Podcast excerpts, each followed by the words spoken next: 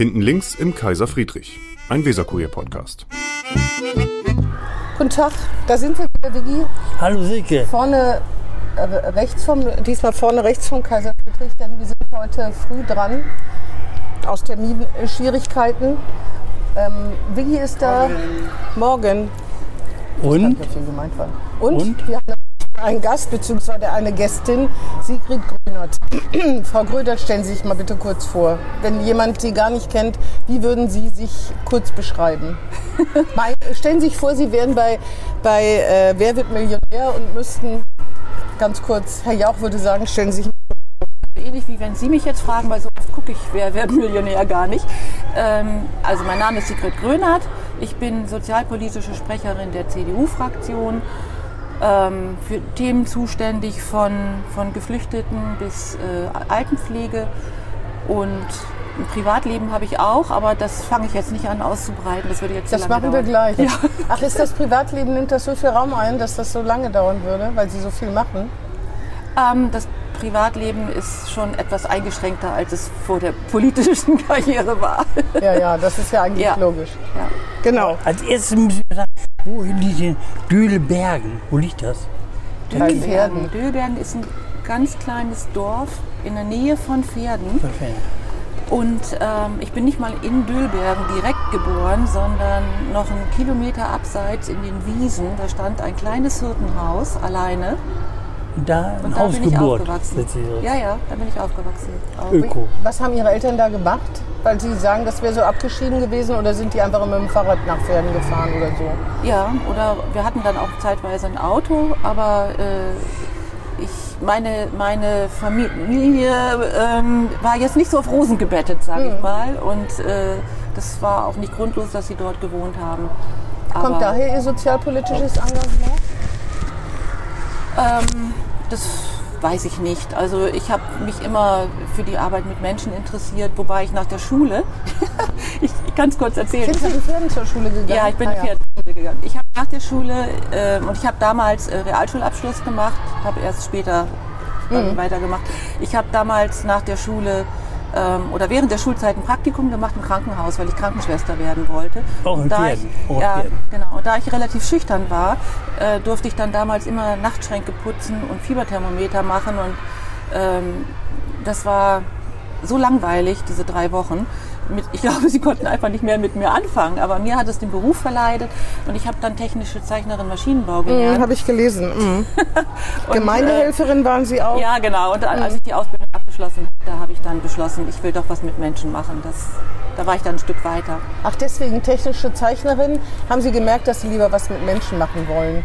Als ich dann die Ausbildung gemacht habe, habe ich gemerkt, dass ich auch lieber Krankenschwester geworden wäre. Ja. Das hat nicht mehr ergeben dann, aber Ja. äh, ich bin dann halt in die, äh, in die soziale Richtung schon gegangen. Ja, aber wenn man technische Zeichnerin wird oder wenn man diese Ausbildung macht, da muss man doch total akkurat sein. Ne? Sind Sie so ein sehr akkurater Mensch?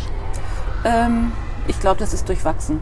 Also äh, ich bin relativ perfektionistisch und wenn ich, ich brauche auch Struktur, vor allen Dingen, wenn ich mir nicht ganz sicher bin in Sachen, dann brauche ich Struktur, dann kann ich damit gut arbeiten. Ähm, aber ich habe Federn gelassen mit den Jahren und das ist auch gut so. Ein bisschen Federn lockerer. gelassen beim Perfektionistischen? Ja, genau, die Sachen ein ah, bisschen lockerer zu sehen. Und, Ja. ja. Was meinen Sie denn, ein Beispiel, wenn Sie irgendwas, ein Papier schreiben für die CDU-Fraktion, dass Sie das nicht einmal gegenlesen, nicht zweimal gegenlesen, nochmal jemanden Dritten fragen, ob er es gegenliest und das dann nochmal gegenlesen oder was? Ich lasse so lass niemanden gegenlesen. Ich schreibe das selber und lese es lieber fünfmal selber gegen. Aber ja, ich äh, gucke relativ oft drauf und korrigiere auch nach und äh, also ich mich selbst. Jedenfalls da, da, da sieht man so dieses Perfektionistische. Das kann gut sein. Und meine E-Mails möchte ich immer im Griff haben und ja. Aber mein Schreibtisch sieht, glaube ich, nicht viel besser aus als der Schreibtisch von manchen anderen Leuten auch. Verstehe. Dann waren Sie Gemeindehelferin, das, weil Sie eben mit Menschen zu tun haben wollten. Ja, ich habe die Ausbildung, also ich habe zwei Jahre Theologie äh, studiert, sage ich mal, wobei es damals noch nicht mit, äh, mit Bachelorabschluss äh, war. Äh, in der Schweiz, in, in der Nähe von Basel. Ähm, und ähm, habe aber danach geheiratet. Also als Gemeindehelferin beruflich habe ich nie gearbeitet. Evangelisch. Hätte, ja, evangelisch und ich hätte äh, Diakonin werden können, mit ein bisschen weitermachen. Aber da ich dann geheiratet habe und äh, Kinder bekommen habe, habe ich viel ehrenamtlich in der Gemeinde gemacht, Frauenarbeit, ähm, aber nicht mehr beruflich. Und von Basel nach Bremen dann? Ja, in Bremen war, immerhin kam ich aus Pferden. Ja, ja. Genau. Und ähm, in Bremen war ja die Bekenntnisschule. stimmt. Ach so, ja, Und ja, mein Mann ist mit Betriebsleiter an der Bekenntnisschule. Ach so, ja. Und äh, So da haben wir damals quasi ehrenamtlich geholfen. So sind wir da gelandet. Ja, Und dann hat mein Mann das beruflich weiterverfolgt. Wie alt sind Ihre Kinder? Ähm, muss ich das jetzt auswendig wissen? Die werden ja immer älter andauernd. der Älteste ist 85 geboren, das heißt, der ist jetzt, der wird jetzt 37, nehme ich an. Und äh, der, der Jüngste ist acht Jahre jünger. Ah ja, verstehe. Da, ich meine, dann hatten Sie ja wahnsinnig viel zu tun. Ne? Als der Jüngste geboren war mit vier Kindern, alle im Schul, die Größeren im schulpflichtigen Alter, die Kleinen im Kindergarten und so. Ja, und Kindergarten war ja damals noch nicht so ausgebaut und tatsächlich war ich auch einige Jahre dann zu Hause und ähm, außer eben ehrenamtlichen Aktivitäten. Und Aber wie kann man Perfektionist sein, Nistin sein, wenn man vier Kinder hat? Da ist doch immer alles total durcheinander oder nicht? Das geht doch gar nicht anders. Dann Federn gelassen, haben Sie ja gesagt. ja, ich habe Federn gelassen, genau. Durch die Kinder. Ähm, ja, aber ich habe auch am Anfang mit den Kindern ähm, versucht, gut Struktur zu halten, damit äh, eben kein Land unter ist mit vier kleinen Kindern. In den Kinderzimmern, okay, da waren die ja, je älter sie wurden, selber zuständig dann, aber so im Rest der Wohnung sollte es doch so aussehen, dass auch Besuch kommen kann, ohne sich ein Bein zu brechen. Ja, das heißt, Sie haben Ihren Kindern äh, mit ins Leben gegeben, strukturiert sich äh, sozusagen zu organisieren. Habe ich versucht, ja. Ah ja, weil Ist manchmal gelungen, aber äh, Ja. ich differenziere das jetzt nicht nach Namen. Nee, nee, nee, auf keinen Fall. Aber ich meine, manche, ich glaube, dass Menschen, die das schlecht können, haben echt Nachteile, die sich schlecht strukturieren können. Die fangen dann immer was an, fangen dann noch was anderes an und oft endet das, vielleicht ist das bei manchen sogar ganz gut und kreativ, aber bei anderen auch total, äh, führt das zu Chaos. Also, Also ich bin äh, zu Hause, habe ich ja gesagt, wir, wir haben ein relativ kleines Häuschen da gehabt und ähm, wir waren fünf Kinder, ich war die Älteste. Und äh, da war natürlich viel auch durcheinander, sag ich mal. Und äh, das hat mich schon damals immer ein bisschen gestört. Aber ich glaube, äh, wir müssen da jetzt nicht drauf rumreiten auf, auf Struktur und äh, Nee, aber Sie haben sich selber, im, äh, die CDU hat ja bei der letzten Wahl solche Videos gemacht und ich habe das nur aufgegriffen, weil Sie sich da dazu bekennen. Da Ja. mussten Sie über Ihre Ja, ja. Stärken und Ihre Schwächen reden und da sagten Sie, eine Ihrer Schwächen wäre, dass Sie so perfektionistisch wären. Ne? Ja. Und dass Sie versuchen, also ich habe es nicht, ja, ja, ja. Sie haben es Ihnen nicht abgerungen. Stimmt, stimmt. Nein, ist auch okay. Dann haben Sie zu Ihren, äh, zu Ihren Vorteilen haben Sie gesagt, Sie wären zuverlässig, bereit für Neues und hätten wenig Vorurteile im Prinzip. Sie würden Leute nicht schnell wegsortieren. Das hoffe ich jedenfalls. Ich hoffe, dass auch andere das so, äh, also ich, äh, von mir aus würde ich das so sagen. Ja. Äh, ich hoffe, dass andere das auch so empfinden. Das ist ja immer eine andere Geschichte, senden und, und empfangen. Wo, Ja. wo, wo ordnen Sie denn Journalisten ein? Oder sortieren Sie, die nicht, äh, sortieren Sie die nicht in eine bestimmte Ecke, dass man immer aufpassen muss, dass man denen aufpassen muss, was man sagt, weil man das sonst irgendwann und lesen kann, dass man eher misstrauisch sein muss oder so. Gibt es da irgendwas? Also ich glaube, eine gute Mischung zwischen, äh, zwischen Offenheit und, und, und Vertrauen oder Zutrauen und äh, immer eine gewisse Vorsicht. Menschen sind Menschen. Ja, da würde ich jetzt Journalisten grundsätzlich nicht von außen. Also mein Bild von Journalisten hat sich während meiner äh, politischen äh, Tätigkeit als, als Abgeordnete eher verbessert als verschlechtert. Also Ah, ich ja. kam da äh, vielleicht eher mit, äh, mit mehr Bedenken rein, als ich Das jetzt ist ja immerhin was. Ja, Das heißt, Sie fanden es besser, weil Sie sie näher kennengelernt haben, ne? ja, und weil ich äh, äh, Herr Gerling zum Beispiel. Nee, wir haben uns nicht mehr, äh, glaub nicht, ich, nee, sind uns nicht mehr wirklich begegnet. Nein, Ah, nein. Nee, nee. nein, weil ich gemerkt habe, dass doch oft auch äh, äh, Rücksicht genommen wird, äh, wenn man sagt, hey, das habe ich jetzt, Vertraulich gesagt. ja genau, Ja, und ja. dass das dann nicht irgendwo veröffentlicht wird. Sie sind jedenfalls 2005 in die CDU eingetreten und 2011 äh, Mitglied der bremischen Bürgerschaft geworden. Was hat Sie in die CDU geführt? Ist das das C? Gehören Sie zu denen, für die das C in der CDU noch eine große Rolle spielt? Ja, kann man so sagen. Also ich habe damals die äh, CDU gewählt. Ich war eigentlich gar nicht so ein politischer Mensch. Ich habe nur irgendwann gedacht, dass man, wenn man Dinge hat, wo man irgendwie Anregungen hat, dass es nichts nutzt, wenn man immer beim Kaffeeklatsch irgendwo, äh, ich, ich sag mal ein bisschen, ne, äh, Kaffeeklatsch ähm, oder in irgendwelchen Runden zusammensitzt und darüber redet, sondern dass es dann auch sinnvoll ist, das mal in Runden anzubringen, wo es vielleicht Gehör findet. Das war so der Ansatz. Wieso gerade CDU? Wegen des Cs. Und wegen des Cs? Ja, wegen des Cs. Ich bin ein christlich gesonnen, gesinnter, gesonnener Mensch. Und äh, das war mir schon wichtig. Aber spielt denn das C in der CDU überhaupt noch eine große Rolle? Ähm, Manche sagen, bestreiten ja. das ja. Ja, manche bestreiten das. Kommt immer darauf an, äh, wo man selber, glaube ich, steht und wie wichtig das für einen selber ist. Hm. Und ich trete eher mit an, ähm, dass es seine Rolle behält und wichtig bleibt.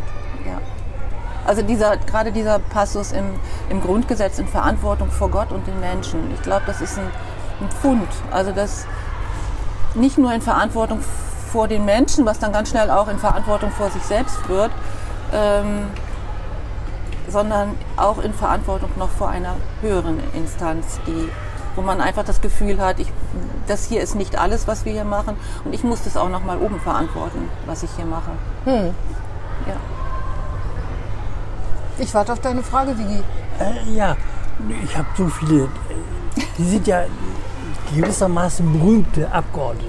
Berühmt? Ja, an, als andere, sage ich mal, ne? ohne Namen zu nennen. Da, und das sind sie ja geworden, weil sie sozialpolitisch tätig sind.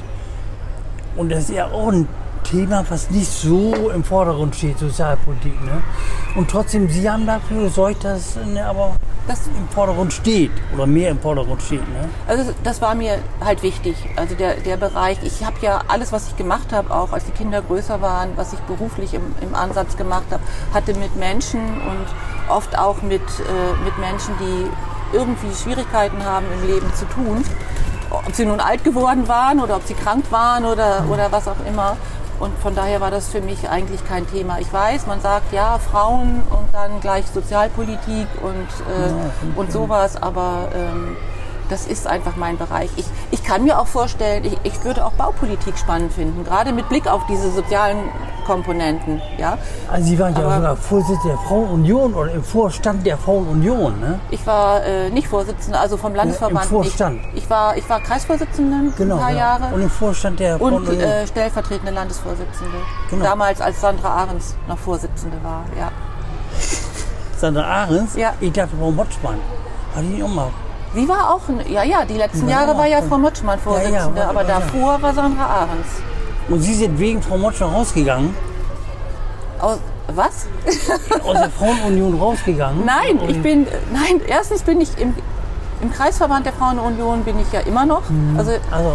ähm, aber ich habe äh, damals, als der Wechsel war von Frau Ahrens zu Frau Motschmann, da gab es relativ viele, viele Bewerberinnen ähm, als Beisitzerin für den Vorstand. Und ähm, ich war da schon Abgeordnete Also, und habe gesagt, so. ich lasse mich kooptieren nach der konstituierenden Sitzung, wenn ihr mich kooptieren wollt in den Landesvorstand, ähm, weil ich nicht möchte, dass andere, die jetzt in den Landesvorstand sich wählen lassen möchten, da nicht gewählt werden können, weil ich da reingehe und dann das Amt dann auch noch bekleide. Allerdings wurde ich danach nicht kooptiert aus verschiedenen Gründen, hatte weniger mit mir zu tun als mit etlichen anderen, die sich auch kooptieren lassen wollten. Und äh, da hat man dann einfach nur im Gesamtpaket gesagt, wir kooptieren diesmal gar keinen und da bin ich halt mit rausgefallen. Aber so war das damals. Aber Sie sind nicht mehr Mitglied im Vorstand der Frauenunion. Des Landesvorstandes bin Der ich Landes- kein der- Mitglied mehr. genau, genau. Ähm, hätte ich mich darum bewerben können, bin ich aber jetzt nicht.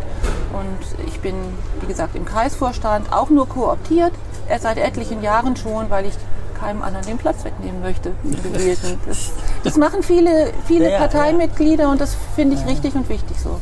Ja. Achso, ich bin immer noch dran. Gerne. Dann frage ich mal, Sie sind im Jahre 59, ne? 59. Ja, welche, welchen Jahrgang sind Sie, Herr Gerling? 51. 51. Ah, okay. Acht Jahre älter Ja. als Sie. Und immer noch aktiv. Das ja, finde ich schön. ja, ja. es ist ja eine, eine Frage, eine 69, die- eine Vorstellung, der Radiohörer möchte eine Vorstellung haben von der Frau, die da sitzt. Ich bin, ich bin äh, äh, 62. Ja, ja, Ja, muss genau. sagen. Nicht, nicht 29 oder so, ne? Ja. Na, na. Bin ich nicht Naja, mehr. das Nein. weiß man nicht. Ich weiß fühle mich so Aber manchmal, aber Ja. bin, bin ich das nicht mehr. Ich Aber fühle auch mich, nicht immer- 88. ich fühle mich immer wie 29. Immer. Sehr schön. Du siehst doch aus wie 29. Ja, ja, natürlich, das sowieso, das sowieso. Daher kommt das ja wahrscheinlich. Ja. Ja, ja. Jedenfalls ne, ist ja im, aktuell gerade die Flüchtlingswelle Ja. aus der Mhm. Ukraine. Und da haben Sie ja mit zu tun auch, ne? Ja, natürlich. Mhm. Und inwiefern? Ja, in, insofern, dass, äh, dass das zur untergebracht werden. Sozialpolitik äh, mit dazu gehört. Ja, ich muss ja die Flüchtlinge nicht unterbringen, das muss ja die Sozialsenatorin Aber mit Sie- ihrem Ressort. Ähm, aber äh, wir sind natürlich damit befasst und äh, schauen damit drauf und bewerten das manchmal auch. Hm. Und gibt es denn eigentlich genug Plätze im Moment?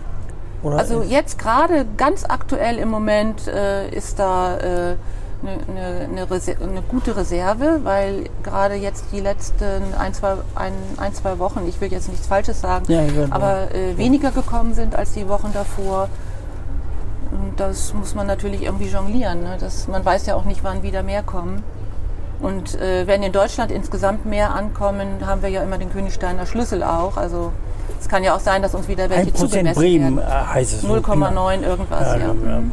ja, ja, darum, ne? Genau. Mhm. Da, und da, da haben Sie da was mit zu tun, insofern als CDU-Opposition. Mhm. Ne, da drängt Frau Stamann, machen Sie mehr oder machen Sie mehr Reserve oder irgendwas. Mit den, mit den Unterbringungen Ja, ja. meinen Sie jetzt? Ja, das ist ja äh, immer so ein, so ein Thema, weil Unterbringungen kosten ja auch Geld. Und Ja, dass wir ja. Unterbringungen brauchen, Ja, ist erstmal unstrittig. Die Frage ist natürlich, ähm, zum einen menschlich gesehen, was haben wir für Unterkünfte? Da, wir hatten ja gerade die Diskussion über die Turnhallen. Und ähm, das andere ist natürlich auch, was gibt man aus für Unterkünfte? Ja, wir hatten, bevor der Ukraine-Krieg jetzt war, hatten wir die Diskussion über die Lindstraße, über die Erstaufnahmeeinrichtung im ehemaligen Vulkangebäude, was ja umgebaut werden soll. Und ähm, der Umbau ist ja auch teilweise richtig, aber die Art, wie das dann wiederum finanziert wird, mit äh, Mietkosten im Laufe von zehn Jahren von, fragen Sie mich nicht mehr, vielen Millionen, wo man einfach den Eindruck hat, dafür hätte man das Gebäude schon, hätte es vorher schon lange kaufen sollen. Das hatte, glaube ich, einen, einen Schätzwert von fünf bis sechs äh, Millionen Euro damals gesamte, äh, der der, Komplex da, der- der äh, so wie er damals war. Ja, und ja, jetzt ja. haben wir schon weit mehr inzwischen an Miete gezahlt und, und uns auch verpflichtet die nächsten Jahre. Und da gucken Sie drauf. Ja klar, da gucken wir drauf als CDU, ja. Mhm. Sie haben aber schon dezidierte Kritik. Sie hatten gleich am Anfang, glaube ich, gesagt, dass wenn nicht so viele private Flüchtlinge untergebracht hätten, dann wäre absolutes Chaos ausgebrochen. Das stimmt auch. Also sehr viele Private haben ja auch äh, Flüchtlinge Ja, aufgenommen. ja. Das haben Sie, glaube ich, kritisiert. Ich habe jetzt, man liest jetzt hin und wieder, dass Private gerne auch das beenden würden, weil sie sich einfach auf ein paar Wochen eingestellt haben. Und jetzt wird da natürlich ein dauerhafter Zustand draus. Kriegen Sie das eigentlich mit?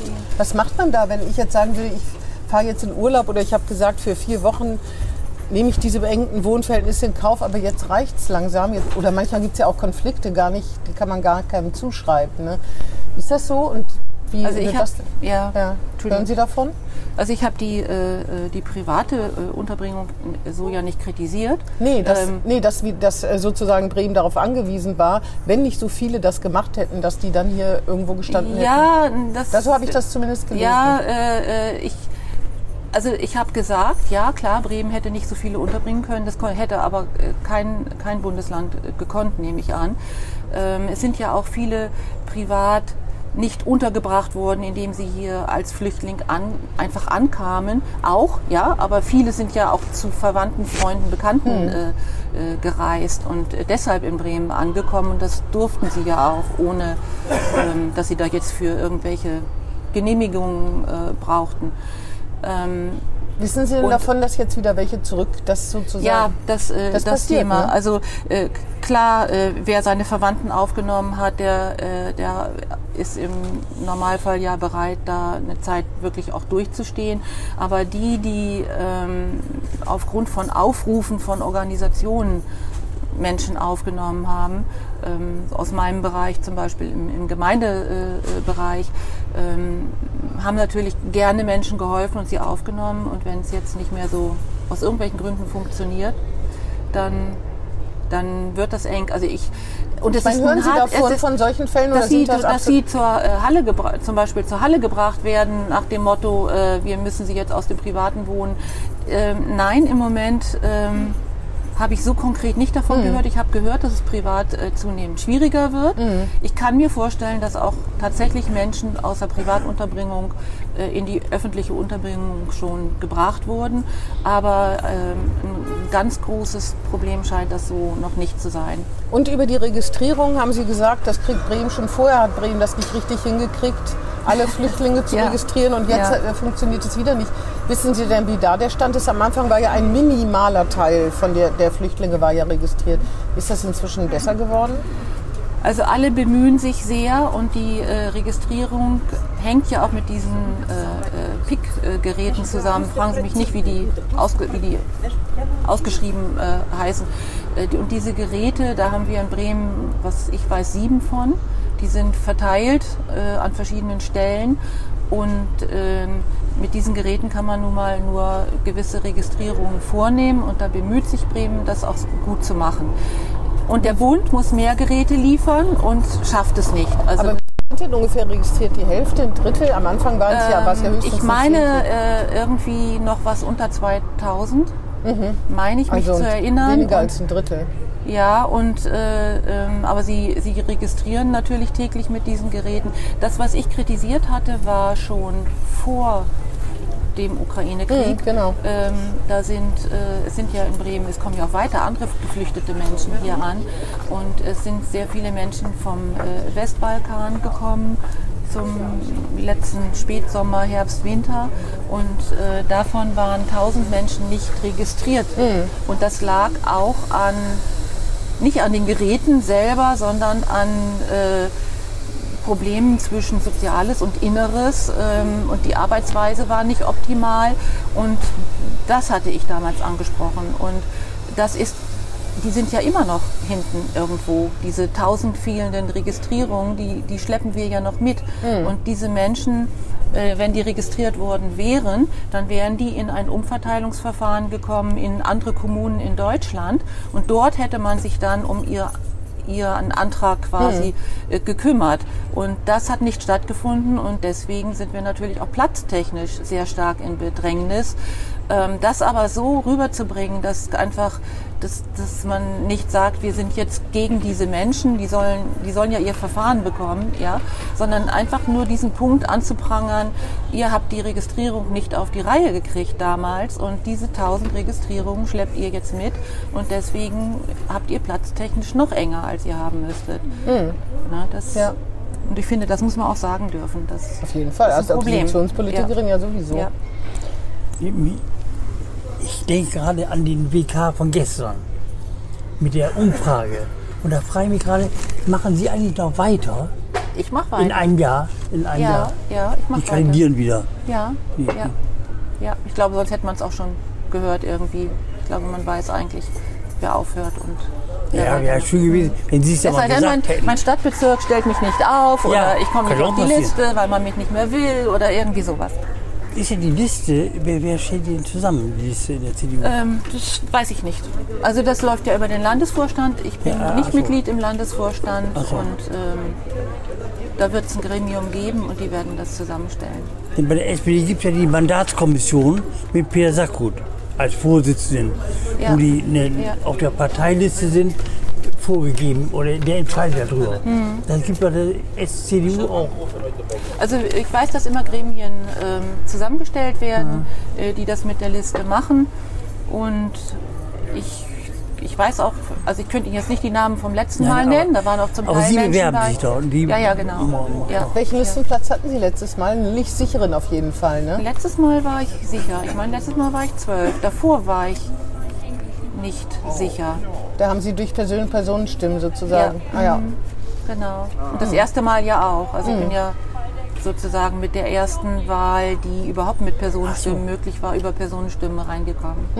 Man sagt irgendwie durch die Wahl Ja, ja, genau. damals, aber ich war eine, die dadurch reingekommen ist. Sie sind auch Sterbebegleiterin oder haben sich da ausbilden lassen? Ja. Machen das vielleicht nicht aktiv, Im weil Moment das nicht nicht, geht. nein. genau. Was, was haben Sie dadurch gelernt? Ich vermute mal, da macht man ja auch Praktika und so. Ich stelle mir vor, dass das eine, eine sehr wichtige, aber auch eine sehr herausfordernde Aufgabe ist. Also ich hatte damals etliche Bekannte, die gestorben sind und die ich begleitet hatte in der Zeit, weil ich mit einer, mit, nein, mit einer war ich nicht so eng befreundet, so rum. Das hat sich aber in der Zeit dann äh, entwickelt und ähm, die Familienverhältnisse waren nicht einfach und ich habe dann zum Teil, als sie auf der Palliativstation war, sogar auch bei ihr übernachtet, auch damit ihr Mann dann mal äh, nach Hause konnte und ähm, dann hatte ich verschiedene Freundinnen, die gestorben waren, die auch vier Kinder hatten damals. Und ähm, dann habe ich daran oder in Verknüpfung damit quasi diese Hospizausbildung gemacht. Und Was lernt man dadurch? Was man vorher vielleicht dass nicht man, klar äh, gemacht hat oder dass so. man nicht immer viel sagen muss, vor allen Dingen nicht immer Ratschläge parat haben muss, sondern manchmal einfach nur da sein muss. Für die Sterbenden oder auch für die Angehörigen? Für alle. Mhm. Dass man mehr hören muss, was die Menschen sagen, statt selber mal zu meinen, man weiß schon, was die Menschen brauchen. Aber das ist in der Politik ja auch so. Das Ja. könnte man sich für das ganze Leben sozusagen. Ja, es ist ja auch nicht so, dass ich das gelernt habe und wieder abgelegt habe, weil ich jetzt keine Sterbebegleitung mache, sondern ich hoffe, davon ist immer noch ein bisschen da. Ja, weil Politikentfremdung hat viel damit zu tun, dass manche Menschen, gerade was ihr, ihren Bereich betrifft, manche Leute sich am Rand stehen fühlen und das Gefühl haben, sie werden gar nicht gehört. Ne? Es geht eine ganz bestimmte Elite aus, wenn man es jetzt überspitzt au- ausgedrückt, weißen, weißhäutigen Akademikern macht Politik in Deutschland. Also so dieser Eindruck entsteht und dass Ja. man da dann gar nicht mitkommen kann. Ich glaube zum Beispiel bei alten Leuten, das sieht man jetzt auch an diesem Entlastungspaket, dass die den Eindruck haben, dass sie nicht gehört werden. Aber wie kann man das organisieren? Weil die, der CDU wird dieser Vorwurf nicht Ihnen persönlich, vielleicht auch nicht der Bremer CDU, aber der Vorwurf wird Ihnen auch, auch entgegengehalten. Ne? Sie meinen, weil die Energiepauschale äh, Grundsätzlich, Sie sind nur- nicht da, wo es weh tut. Ne? Sie sitzen in der bremischen Bürgerschaft und sind in ihren Zirkeln, aber in Kattenturm, wo im Ghetto, wo abends, was weiß ich, da taucht die CDU dann nur vor der Wahl auf, so ungefähr. Also die, viele Menschen, die sich am Rand stehend fühlen, äh, die fühlen sich nicht gehört. Was kann man da denn tun? als Politiker, Hm. äh, um, um den ein, doch den Eindruck zu machen, dass man die Menschen hört. Ja, Nee, um sie zu hören, nicht um den Eindruck zu machen. ja, Kontakt zu haben, hinzugehen, aber äh, man kann natürlich nicht, äh, ähm, also Überall sein. ja, so ist es, in die Richtung wollte ich das Ja. sagen. Äh, ich habe da schon auch meine Kontakte. Ich war, also man geht ja als Politiker auch zu Institutionen. Ich war neulich im, äh, in Obervieland, in Kattenturm auch. Da gibt es ja auch einen, einen Mittagstisch, einen Vergünstigten. Da wohnen Sie, ne? Ich wohne in Habenhausen, ja, in Ham- Obervieland. Habenhausen. Ja. Mhm. Das gehört dazu.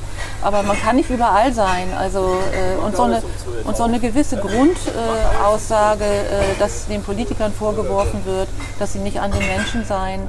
Ähm, das Da kann ich nicht, das dran, kann ich? Da, da mag was dran sein hier und da auch, weil man sich zu sehr in der politischen Arbeit verliert und tatsächlich auch so beschäftigt ist, dass Kontakte zu Menschen äh, zu kurz kommen. Ich merke das ja auch, äh, dass sich vieles verändert hat über die Jahre. Ist ja auch irgendwie klar. Und ich, ich meine, klar, wir haben ein Halbtagsmandat in Bremen, ja, aber ich sage mir, solange ich diese Zeit habe und politische Arbeit machen kann und auch ähm, mir sage, ich will es, habe ich ja vorhin gesagt, in Verantwortung vor Gott und den Menschen sozusagen, ist, ich finde, das ist auch ein Stück weit eine Berufung, ein Auftrag. Und ähm, deswegen habe ich auch damals das, was ich außerhalb gearbeitet habe, dann gelassen und habe mir gesagt, ich möchte Politik auch ganz machen. Und ich habe noch Kontakt zu vielen Menschen, aber zu allen kann man keinen Kontakt haben. Nee, aber Sie sind ja viele, ne? Sie Ja. sind viele in der Fraktion, Sie sind viele in der Partei. Ja, ja. Da müsste man, denke ich schon, oder da könnte man natürlich, muss jeder in seinem Bereich äh, schon die Ohren aufsperren und wissen, Ja, was die Menschen, ja, für die man angeblich Politik macht oder für die man Politik macht, dann auch wirklich wollen. Ne? Aber im Moment besuchen wir auch vermehrt Institutionen. Ja, und, weil die Wahl äh, bevorsteht. Wir machen, na, das machen wir jetzt schon seit mindestens einem halben Jahr. Weil die Wahl bevorsteht. naja, die Wahl steht immer bevor. Warum haben Sie es denn nicht vor anderthalb Jahren gemacht, würde ich mich dann fragen. Also, weil wir uns das jetzt nochmal fest auf die Fahne geschrieben haben, dass wir es machen. Eigentlich gehört das ja mit zu ja, manchmal Kern. muss man aber erinnern und nochmal äh, noch mal so den Herr Impuls Gerling geben. wird das ungefähr schon 2000 Mal in seiner Berufskarriere gehört Nee. haben, dass man da ich, denke gerade, als Opposition, CDU, Ja. Opposition, Ja. hat man da eigentlich, dringt, dringt man da einen durch oder reden sie nur? Naja, ähm, dringt also man auch- wird ja auf jeden Fall gehört. Was Ja. die anderen damit anfangen, okay, das ist deren Verantwortung. Wenn man öfter was sagt, wird man öfter gehört. Das nervt dann manchmal auch. Und ich glaube schon, dass sich auch Dinge verändern. Vielleicht auch, weil man nicht mehr möchte, dass jemand nervt. Aber es ist nicht so, dass man sich das als Oppositionspolitiker immer als Erfolg sichtbar nach außen auf die Fahne schreiben kann. Muss man auch nicht. Man kann sich ja auch mal Genau. selber darüber freuen, dass man den Eindruck zumindest hat, das hat sich auch geändert, weil ich damit Ja, Genau, genau. dran genau. rumgepikst habe. Genau. Ja. Ein Thema, was Sie auch sehr beschäftigt, glaube ich, ist das Thema Kinderarmut oder Kinder, die in Armut in Familien leben, die alles andere sind als auf Rosen gebettet. Es ist ja eine relative Armut, muss man ja auch immer so sehen. Die haben es jetzt wahrscheinlich noch schwerer, muss man sagen, durch die Inflation. Das wird Menschen mit wenig Geld wirklich treffen. Also das ist auch nicht können wir mal drüber reden und ja gut, es ist ein bisschen teurer geworden, sondern es gibt Familien, die jeden Cent, wirklich jeden Cent umdrehen müssen. Ne? Ähm, da hat sich, tut sich in Bremen aber seit Jahren nichts. Jetzt kann man, wenn ich Sie wäre, ne, ich will Ihnen noch nicht vorgreifen, als Oppositionspolitikerin kann man da natürlich viel zu sagen, aber sehen Sie da irgendwie, dass Bremen irgendwie Land gewinnt?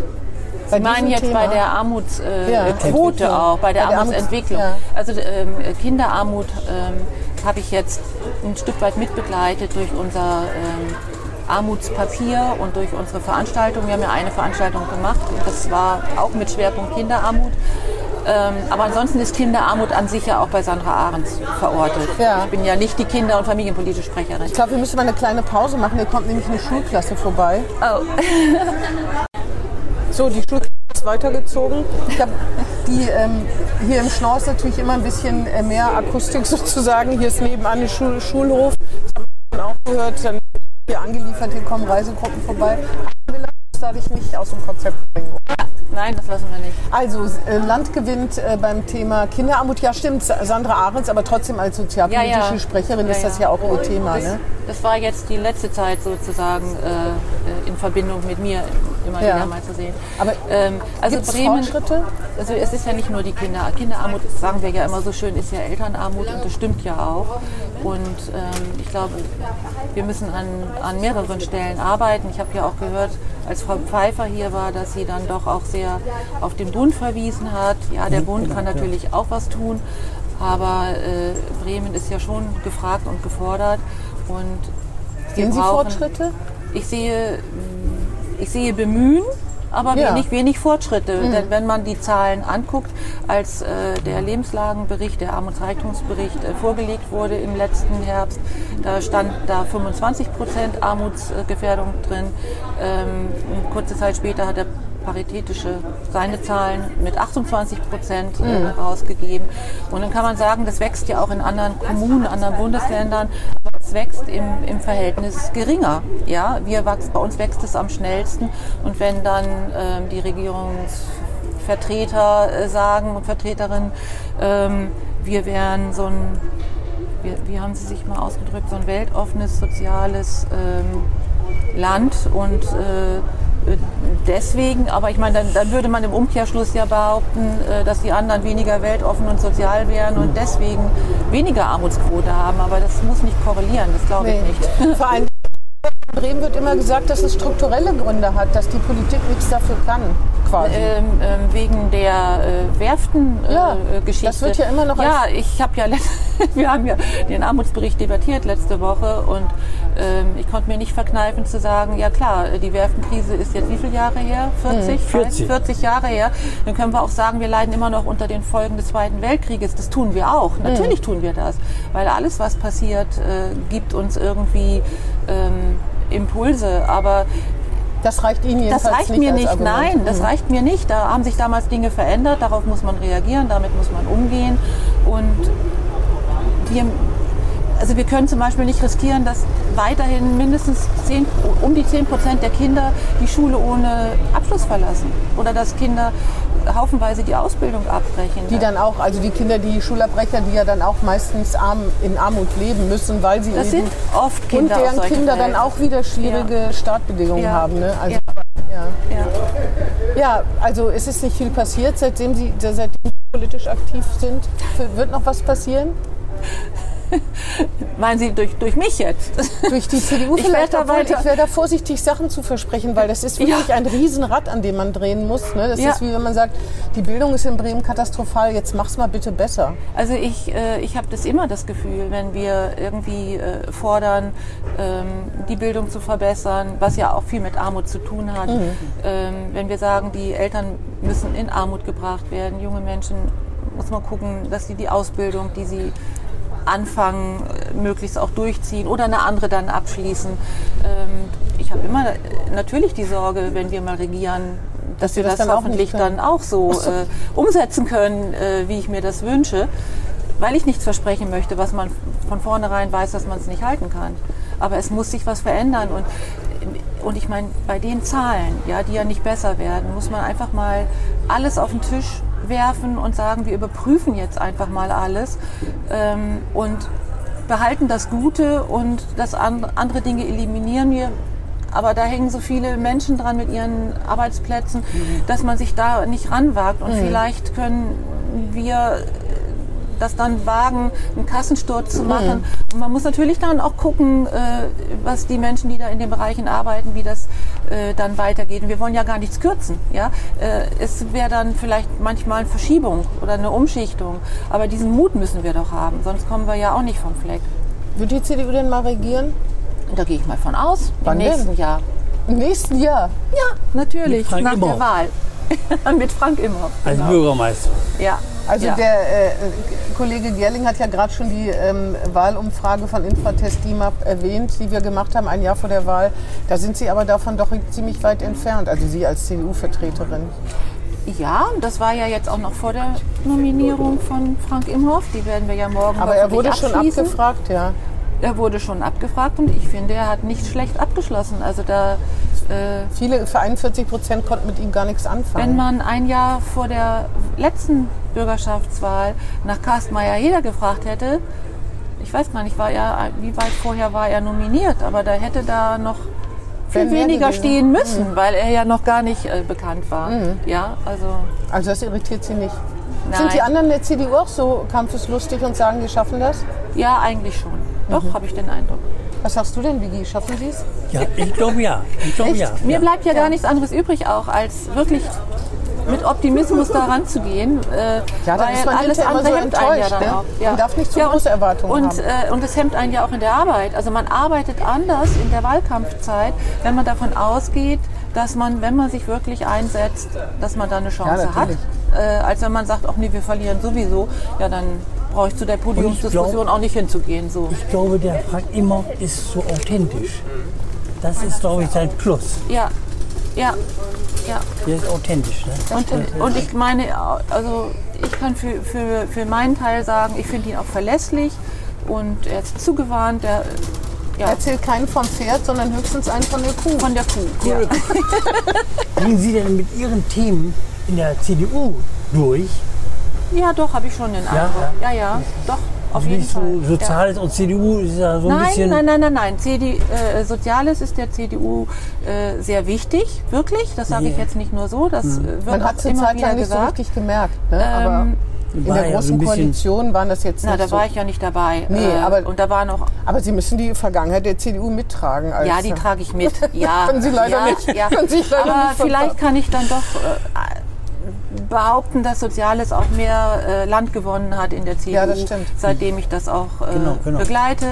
Und äh, ich freue mich da auch sehr drüber. Ich weiß, dass Soziales ähm, nicht das Thema sein wird, mit dem die CDU die Wahl gewinnt, äh, naturgemäß, weil äh, der CDU da oft nicht so viel zugetraut wird, aber ich meine, das hat sich auch verändert, auch in, der, in, der, in den Abfragen, dass der CDU mehr zugetraut wird in Soziales als früher. Ah, Und Thomas.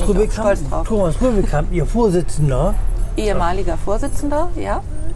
ne, ich habe bewusst der Vorsitzende gesagt. Ja, ja. Obwohl Er meint der heimliche Vorsitzende. Ja, ja. Der heimliche Vorsitzende. Der Wie? hat, ja mal, der hat ja mal gesagt, er sei sozial geprägt. Ja, ja. Und äh, spielt das eine Rolle bei dem, wie Sie agieren in der CDU? Dass er der. dass er sozial geprägt ja, ist. dass er. Weil Also- er es ja vorgibt, mehr oder weniger. ob das eine Rolle. Also jetzt bin ich, Sie überfordern mich jetzt gerade äh, gedanklich, äh, ähm, Das freut mich. weil ich jetzt nicht genau weiß, äh, was ich darunter verstehen soll. Na, der Thomas. Rübekamp bestimmt ja so ein bisschen die CDU Bremen mit, sag ich mal. Ne? Naja gut, er ist jetzt Bundestagsabgeordneter und wir haben jetzt Heiko Strohmann als Vorsitzenden und Carsten Meyer-Heder als Landesvorsitzender und äh, ich habe jetzt im Moment herzlich wenig mit Thomas Röwekamp zu tun. Ich, wenn ich ihn sehe, dann sind wir freundlich miteinander und er ist auch auf dem Landesparteitag dabei, aber er ist ja nicht mehr in der Fraktion dabei. Nein, aber er was, was ja, da heimlich oder so, Ja, äh, da bin, ja ich weiß nicht alle Geheimnisse. Vielleicht sind da welche, die ich nicht weiß, aber Es hört sich ein bisschen so, als ob Sie nicht die größte Fan von Herrn Röwekamp nein, wären. das ist doch Quatsch. Das wollen Sie gar nicht sagen. Nein, natürlich Ah, ja. nicht. Nein, Oder? ich bitte hat Sie. das, das hat sich so angehört bei, Bei dir. mir nicht. Er hat mich so, immer, er hat mich immer unterstützt. Nein, das war, da Dann kam nehmen wir das wieder zurück. da Das hat kam sich nur so eben, angehört. da kam so eine kleine Anspielung, dass er der heimlich Regierende der CDU immer noch. Ja, da in sind wir beide fest und, und, sozial, und sozialpolitisch engagiert, sagt Er er. ist sozialpolitisch engagiert. Das er hat hat ja sogar mal, aber auch. Ja, er ja, hat ja sogar mal versucht, eine Wahl zu gewinnen. Genau, äh, genau. Äh, mit dem Fokus auf Soziales. Das war noch vor meiner Zeit. Und äh, das ist nicht gelungen, die Wahl damit zu gewinnen.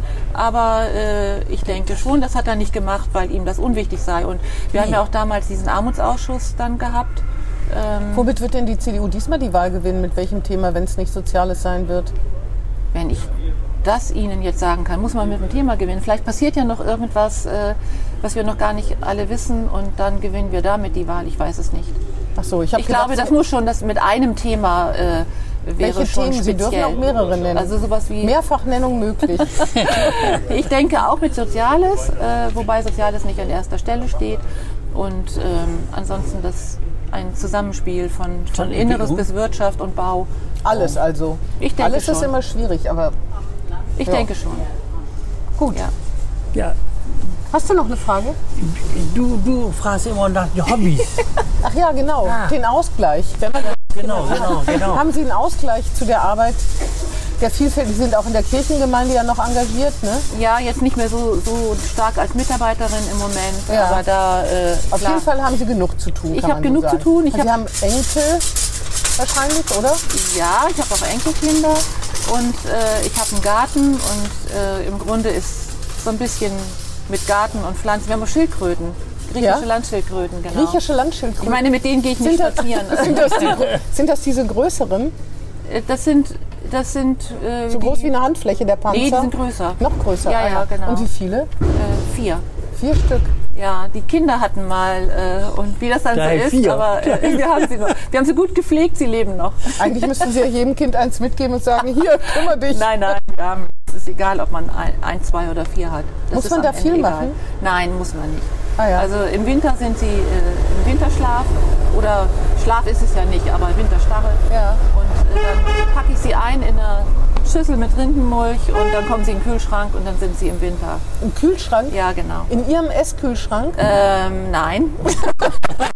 Das ist ja eigentlich auch nicht schlimm. Ich meine nur, wenn jemand Nein, Fremdes auch die noch Tür essen. aufmacht. Stell sich mal vor, vier Schüsseln mit großen Schildkröten. Nein, wir haben einen anderen Kühlschrank dafür. Einen Wo Schildkrötenkühlschrank. sollen wir denn unser Essen lassen? ja, genau. Die darf man sich vertun. Können Sie die, die, können, Sie können die auseinanderhalten, oder? Ähm, mh, teilweise. Ich weiß gar nicht, wie das ist. Die Panzer sehen wahrscheinlich ein bisschen anders aus. Ne? Ja, Haben irgendwelche Scharten oder irgendwie sonst ja, ja, was? oder? genau. Daran Ah, kann ja. man sie Haben auseinanderhalten. Namen? Wir haben äh, nur zwei fragen. haben einen Namen. Und wie heißen die? Franz und Lissy.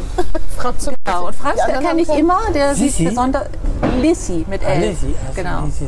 Franz sieht besonders aus und Lissy. Lissy Franz hat einen Namen, aber, die, naheliegender. Ja, das hab, hätte ich so klar. aber Lissy hatten wir vorher. Wir haben Franz dann später geholt, weil wir dann festgestellt haben, dass wir drei Damen haben. Das kann man erst nach etlichen Jahren feststellen. Und äh, dann haben wir. Franz später dazu geholt. Ja, genau. Und die sind auch im Charakter unterschiedlich oder sind Schildkröten immer gleich? Also der Mann ist schon anders als die Damen. Äh, Wie im will ich jetzt nicht Leben. weiter vertiefen, aber Wie im richtigen Leben. die laufen halt bei uns im Garten rum. Ist irgendwie nett. Ja. Ja, genau. Also Garten, dann sich um die Schildkröten kümmern, auch wenn sie nicht viel Arbeit machen. Und sonst haben Sie sonst noch einen Ausgleich, Nee, den Sie eigentlich laufen oder lesen oder Ja, ich kochen oder gehe ins so? Fitnesscenter und Ah, ich, ja. ich koche, weil ich koche. Nicht, weil das ein Hobby ist, sondern weil ich einfach koche. Relativ viel selber. Innerlich. das tue ich, glaube ich, eher selten. Aber, Ja, ich glaube aber das gut. ist gar nicht ihr Naturell, ne? Nein, aber äh, äh, ich lege schon Wert darauf, möglichst Essen selber zu kochen. Ja, genau. Und da mein Mann meistens mittags nach Hause kommen kann und ich, wenn ich mittags zu Hause bin, wenn ich in der Bürgerschaft bin, kann ich nicht kochen. Was ist Ihre Spezialität? ich habe da nichts Spezielles. Ich glaube, meine Familie mag am liebsten, wenn ich Cannellonis mache oder Pizza oder äh, auch Königsberger Klopse. Ah, Königsberger Und Klopse. früher Pommes.